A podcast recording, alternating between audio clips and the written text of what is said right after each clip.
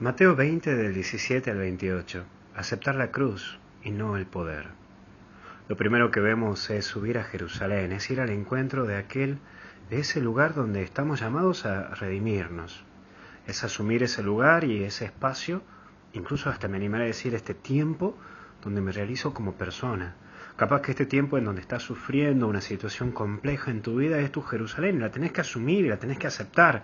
Es decir, tenés que agarrar el toro por las astas y decir, sí, esto es lo que hoy tengo que enfrentar, asumirlo, mirarlo, porque tu Jerusalén puede ser ese lugar que sabes que te cuesta. Eso queda en claro, pero es ese lugar. Es Jerusalén que es el lugar donde también te vas a redimir, vas a resucitar. Pero hay que pasar, no hay que escaparle. Y ese Jerusalén puede ser tu casa, porque sí, es el lugar muchas veces de conflicto, de lucha, ese Jerusalén que puede ser eh, el hogar, donde hoy tenés que enfrentar una situación con tu hijo adolescente, o con tu hija enferma, o con tu mujer enferma, en fin.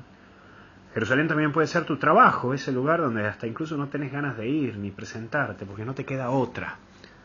Y también puede ser incluso tu parroquia, tu movimiento, tu comunidad parroquial, o tu comunidad de religiosa o de religioso. En fin, es el lugar de lucha, de lucha cotidiana. Pero me quedo ahora también con lo que hace la pregunta Jesús. ¿Qué quieren?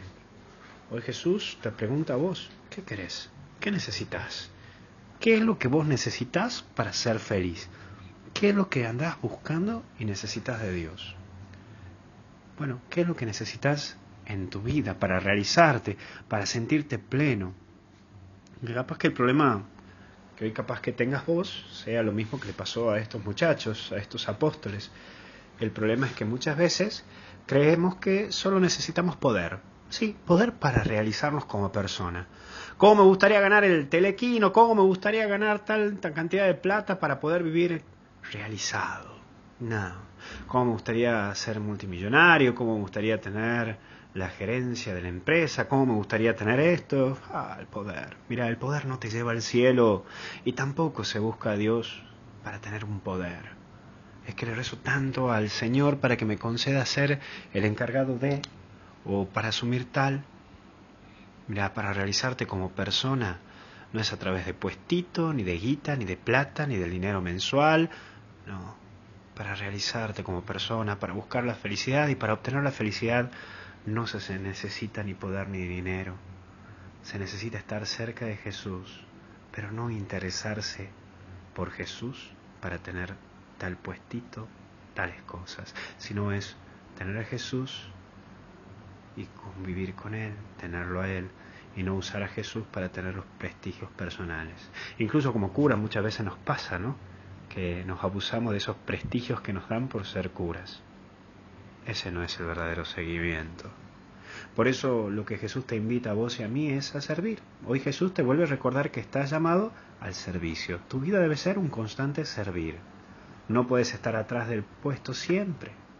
Hay personas que se esclavizan al poder, eso lo tengo en claro.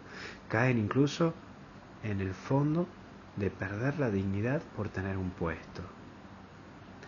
Esto lleva a la ausencia de un objetivo de la vida y se cansan en buscar este medio que es el poder y no buscan el fin de todo esto que es la felicidad. Cuidado, la plata y el poder es tentador, no te lo niego. Y es fácil meterse en esto del poder, pero qué complicado es salir. Uf, si conocí, si conocí gente que le encantó ser el gerente de o el encargado de, y cuando se terminó su ciclo, uf, qué difícil de sacarlo. En esto es fácil meterse, pero complicado salir. Por eso la clave es reconocer, asumir y tener bien, bien los pies puestos en la tierra y la mirada en el cielo y saber quién soy y que esto no me hace ni más ni menos persona.